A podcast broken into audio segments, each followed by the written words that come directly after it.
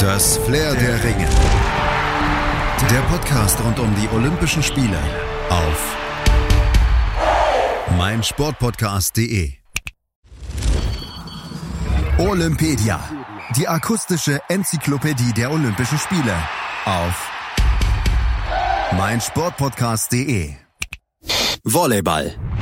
Volleyball und vor allem Beachvolleyball, das sind Spätstarter unter den olympischen Ballsportarten. Bei der Beach-Variante, da mag das nicht unbedingt überraschen, aber bei der Ausgangssportart dann vielleicht schon eher. Denn die gibt's bereits seit Ende des 19. Jahrhunderts, zunächst allerdings nur in den USA. 1895 hatte William G. Morgan eine Sportart mit dem Namen Montonet entwickelt. Ein Rückschlagspiel, bei dem ein Basketball über ein 1,83 Meter hochgespanntes Tennisnetz gespielt werden musste. Etwa ein Jahr später gab Professor Alfred T. Halstead vom Springfield College diesem Spiel seinen heutigen Namen, Volleyball. Es dauerte jedoch bis nach dem Ersten Weltkrieg, dass die Begeisterung für Volleyball auch nach Europa rüberschwappte. US-Soldaten hatten es mit nach Osteuropa gebracht. Es breitete sich bis Mitte des Jahrhunderts von hier aus über den Kontinent. Es ist daher kein Wunder, dass viele Techniken und Taktiken, die den modernen Volleyballsport prägen, auch aus Tschechien, der UdSSR oder Polen stammen. 1947 schlossen sich 14 Länder zum Volleyball-Weltverband zusammen, in dem mittlerweile 200 Nationen Mitglied sind. In Deutschland brauchte Volleyball lange, um sich zu etablieren. Das gelang erst mit den Olympischen Spielen 1972 in München so richtig. Seitdem bauten hierzulande Vereine ihre Volleyballabteilung auf und aus. Kinder können ab etwa acht Jahren einsteigen und werden dann spielerisch an diesen optisch ja schon sehr eleganten Sport herangeführt. Da Volleyball nicht zu den Kontaktsportarten gehört, resultieren Verletzungen in diesem Bereich eher aus der Beanspruchung der Bänder und Kapseln in Knöcheln und Händen durchs Umknicken zum Beispiel bei Sprüngen oder eben beim Blocken am Netz. Für den Volleyball ist Krafttraining im Arm- und Schulterbereich von hoher Bedeutung. Auch die Sprungmuskulatur sollte durch spezielles Training gestärkt werden, denn Sprünge am Netz sind ständig gefordert und entscheiden mitunter über Sieg oder Niederlage. Zudem kommt es im Volleyball auch auf Schnelligkeit an. Schnelle Antritts- und Sprintübungen, aber auch Ausdauertraining sind daher empfehlenswert. Nicht zu vergessen vor jedem Training und vor jedem Spiel ein umfangreiches und intensives Aufwärmprogramm. Das Grundprinzip des Volleyballs ist relativ simpel. Der Ball muss mit höchstens drei Berührungen innerhalb des Teams so über ein Netz gespielt werden, dass das gegnerische Team ihn möglichst nicht erreichen und zurückspielen kann, bevor er den Boden berührt hat. Was viele vielleicht nicht wissen, nicht nur das Spiel mit den Händen ist beim Volleyball erlaubt, der Ball darf mit dem gesamten Körper gespielt werden, theoretisch also auch mit Fuß oder Kopf. Beim Volleyball stehen sich je zwei sechsköpfige Teams auf dem Feld gegenüber. Der Ball darf nicht in der eigenen Spielhälfte zu Boden fallen und muss spätestens mit der dritten Berührung ins gegnerische Feld befördert werden. Gewonnen hat das Team, das zuerst drei Sätze gewonnen hat. Ein Satz ist beendet, wenn eine Mannschaft mindestens 25 Punkte erreicht und dabei zwei Punkte Vorsprung vor dem Gegner hat. Geht ein Spiel über fünf Sätze, so kann dieser letzte und entscheidende Satz bereits durch 15 gewonnene Punkte beendet werden. Auch hier gilt, dass das führende Team mindestens zwei Punkte Vorsprung haben muss. Soweit mal die ganz elementaren Regeln des Sports, der in den 1920er Jahren einen immer beliebter werdenden Outdoor-Ableger bekam, Beachvolleyball. Von Santa Monica aus trat er seinen Siegeszug um die Welt an und wird seit 1932 in der heute üblichen Form 2 gegen 2 gespielt. 1986 fand in Rio de Janeiro der erste internationale Beachvolleyball-Wettbewerb statt, der von der, der vom internationalen Volleyballverband auch anerkannt wurde. Dieses Turnier war der Vorläufer der Weltmeisterschaft.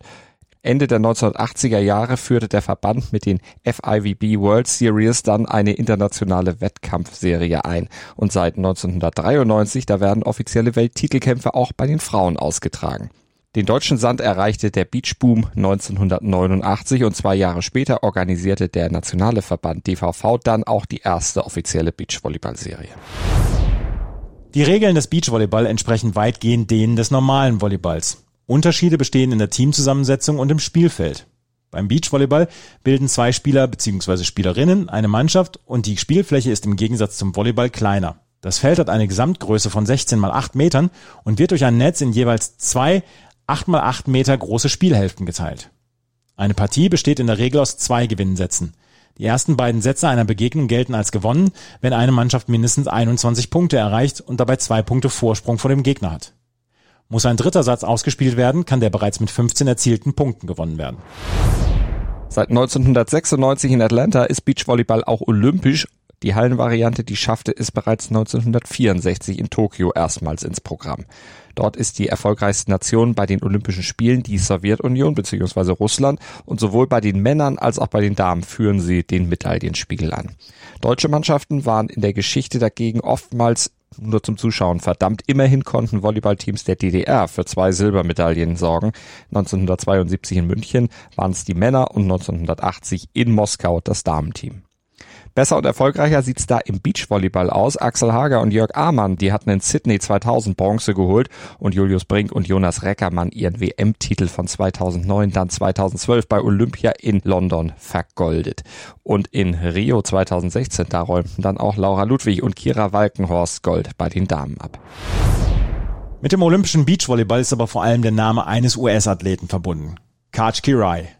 Der hatte seine US-Mannschaft 1984 und 1988 jeweils zum Olympiasieg in der Halle geführt und war danach an den Strand gewechselt. Und da schaffte er es bei der Premiere der Sportart in Atlanta zusammen mit Partner Ken Staffs erneut Gold zu gewinnen. Getoppt wird er allerdings von seinen Landsfrauen Carrie Walsh und Misty May Trina, die 2004, 2008 und 2012 den Gold-Hat-Trick schafften. Und zum Abschluss fassen wir noch die wichtigsten Fakten kurz und knackig zusammen, die ihr zum Volleyball und Beachvolleyball bei den Olympischen Spielen kennen solltet, damit ihr mitreden könnt. Das Volleyballturnier findet in der Ariake Arena statt, einer der acht für Olympia neu errichteten permanenten Sportstätten in Tokios Süden. Beachvolleyball wird im Shiokase Park gespielt, in einem temporären Beachvolleyballstadion, aus dem man beste Sicht auf die Tokyo Bay und die gegenüberliegende Rainbow Bridge hat. Die jeweils zwei Entscheidungen fallen zwischen dem 24. Juli und dem 7. August. 1984 in Los Angeles sorgte Chinas Volleyballteam der Damen für eine Sensation. Beim ersten Olympia-Auftritt im Volleyball überhaupt gewann das Team auf Anhieb Gold. Beachvolleybälle haben die gleichen Maße wie Hallenvolleybälle, aber sie werden mit 30 Prozent weniger Luft gefüllt, sind daher weicher und fliegen langsamer. Soweit zum Volleyball und Beachvolleyball. Verfolgt gerne auch unsere weitere Olympia-Berichterstattung hier auf meinsportpodcast.de. Abonniert Olympedia und Flair der Ringe mit dem Podcatcher eurer Wahl oder bei iTunes und verfolgt die Olympischen Spiele auf Deutschlands größtem Sportpodcast-Portal hier auf meinsportpodcast.de. Wir haben Sport für die Ohren und zwar rund um die Uhr für euch. Schatz, ich bin neu verliebt. Was? Drüben. Das ist er. Aber das ist ein Auto. Ja, eben. Mit ihm habe ich alles richtig gemacht. Wunschauto einfach kaufen, verkaufen oder leasen. Bei Autoscout24. Alles richtig gemacht. Das Flair der Ringe.